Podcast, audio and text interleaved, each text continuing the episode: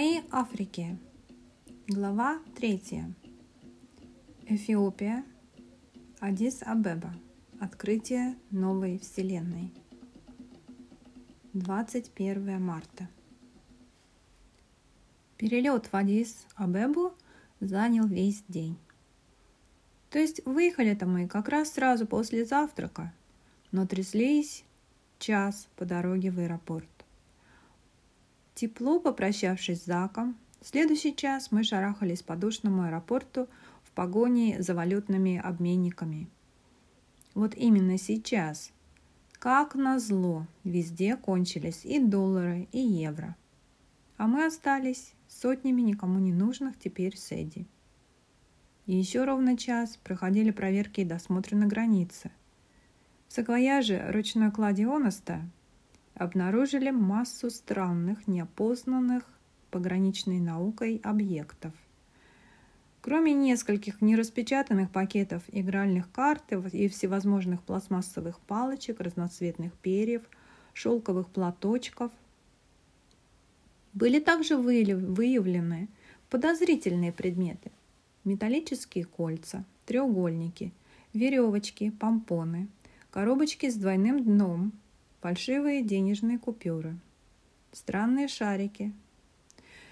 В общем, весь стандартный набор фокусника. Кстати, лучшим из всего содержимого саквояжа я для себя определила белый пиджак, расшитый стразами и блесками в стиле Майкла Джексона. Нужно будет обязательно одолжить его на какой-нибудь из самых последних концертов. Вырядится так, вместо моей уже наскучившей концертной униформы. Я чуть не рассмеялась вслух, представив глаза всех наших ребят и особенно Бачела. Магу и волшебнику, графу Калиостро, пришлось на глазах у суровых пограничников и изумленной публики демонстрировать несколько фокусов из своего репертуара, тем самым блестяще доказав абсолютную безопасность всего этого сомнительного ассортимента. Впрочем, кроме все же изъятой из кармана Оноста простой зажигалки.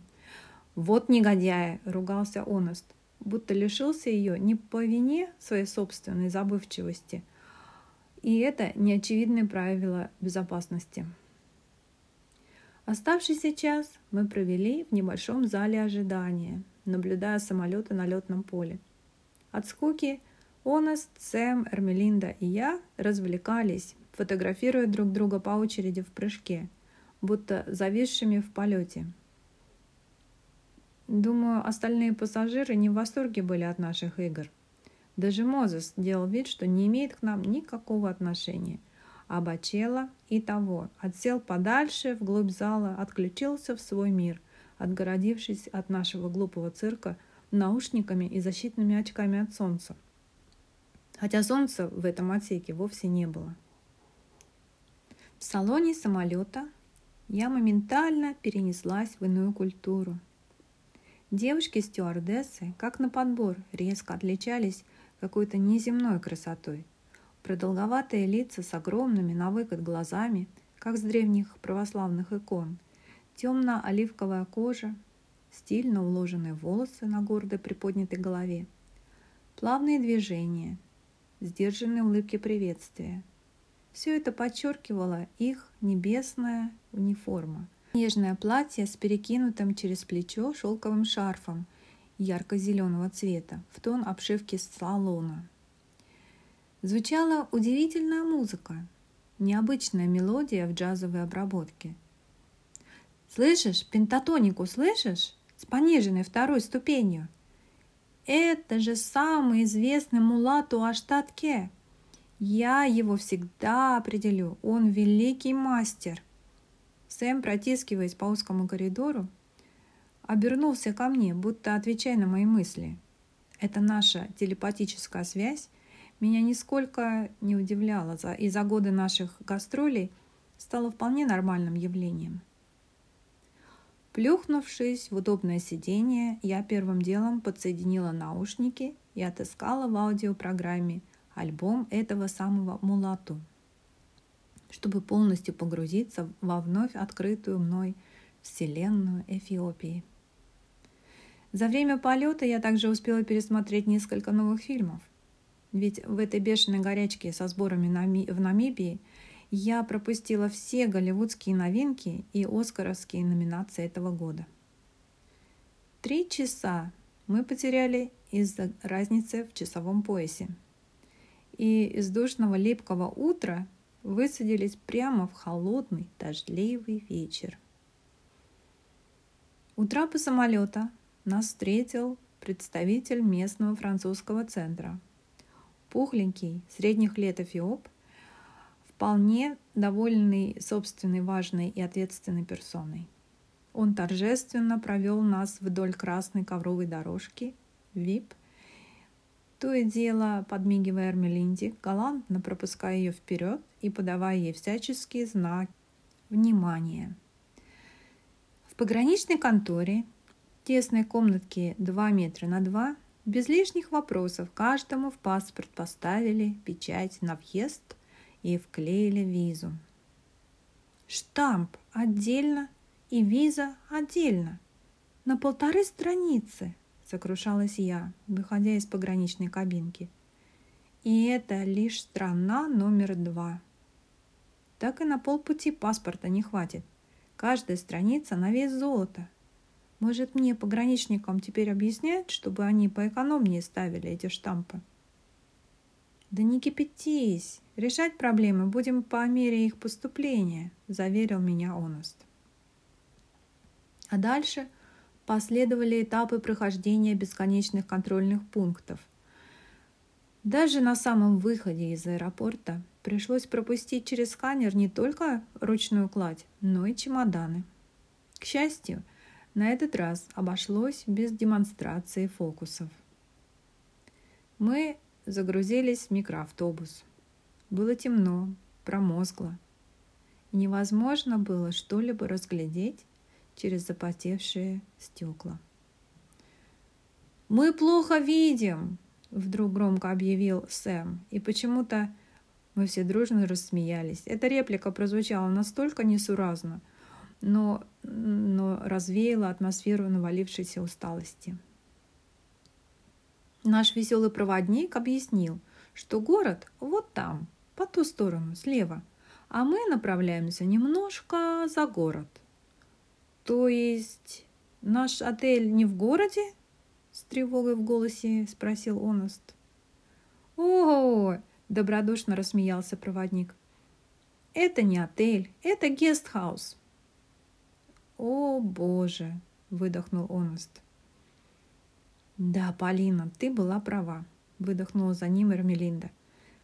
Надо было все-таки тебе загадывать бассейн в 25 метров. «Кстати, с Днем независимости Намибии!» – объявила я, чтобы как-то рассеять повисший осадок от разочарования. «А что, сегодня 21 марта? Уже?» Мозес как-то вдруг встрепенулся. Вот как странно. А вы заметили, что иностранцам этот праздник важнее, чем самим намибийцам? Заметил Бачелло со скрытым намеком. Я не хотела задумываться над его значением, но меня зацепило слово «иностранцы». Конечно, я иностранка. Как ни крути. Пусть сейчас меня сестрой называют, но придет момент, придет момент выбора, и вдруг я окажусь белой, чужеземкой, колонизатором, угнетателем. Вечное бремя белого человека. Неужели у жизни есть цвет – Остановка. Ощущение, что мы заехали куда-то на дачный участок, вглубь леса. Я протерла окно, чтобы рассмотреть окрестность. Взгляд остановился на массивных деревянных воротах. Шофер погудел, но движения не последовало. Прокричал что-то, постучал, но все без ответа.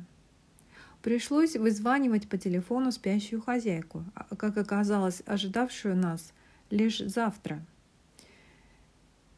Комнаты не были готовы к приему, но уже через полчаса милая женщина развернула бурную деятельность и разместила нас временно. Где и как попало. Надо признать, в далеко не люкс условиях. Да, Это не отель, задумчиво оглядываясь по сторонам, произнесла Эрмелинда. Это прямо музей какой-то. Действительно, вилла Абеба представляла собой собрание экспонатов со всей Эфиопии, да и других уголков Африки. Все здесь дышало историей. Пахло стариной, как в музее. Нас окружали предметы утвари, быта и декоративной роскоши. На стенах висели картины, сцены из жизни знати и даже королей, различных племен, документальные фотографии семейных альбомов.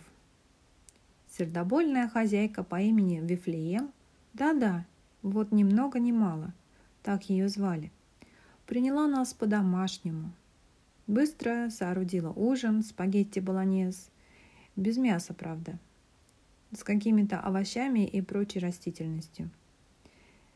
Нам было все равно, так как по-хорошему ели мы в последний раз лишь за завтраком. Самолетная еда не считается. Здесь сейчас было 11 часов ночи. И искать в этом странном загородном месте ресторан или take-away даже в голову не приходило. Вифлеем предложила вина, мы выбрали французское. Почему-то никто не подумал про оплату. Так мы радовались гостеприимству мамы Вифлеем. Ловко подливающей вина уже из третьей бутылки по-семейному и в домашней обстановке, да старинным дубовым столом. Лишь потом выяснилось, что не только интернет не работает, но и мои зарядки для телефона и айпэда не входят в местные нестандартные круглые розетки. А значит, и связи с родными у меня не будет. И не узнать, что там в Англии, в Намибии. Не отправить сообщение, что я в порядке. Лаяли собаки, где-то пугающе завывали то ли гиены, то ли волки – комнате, пропахшей кошками, было холодно и сыро. Я закуталась во все теплое, что имелось в моем чемодане, включила пыльный ночник и за отсутствием телевизора, этого верного снотворного средства, я углубилась в чтение. Тоненькую книжицу Курта Вонегута «Мать тьма» я прихватила исключительно с этой целью – заснуть. В который раз, перечитывая девятую страницу, так и не вспомнив предыстории к ней, я улетела в мир сновидений.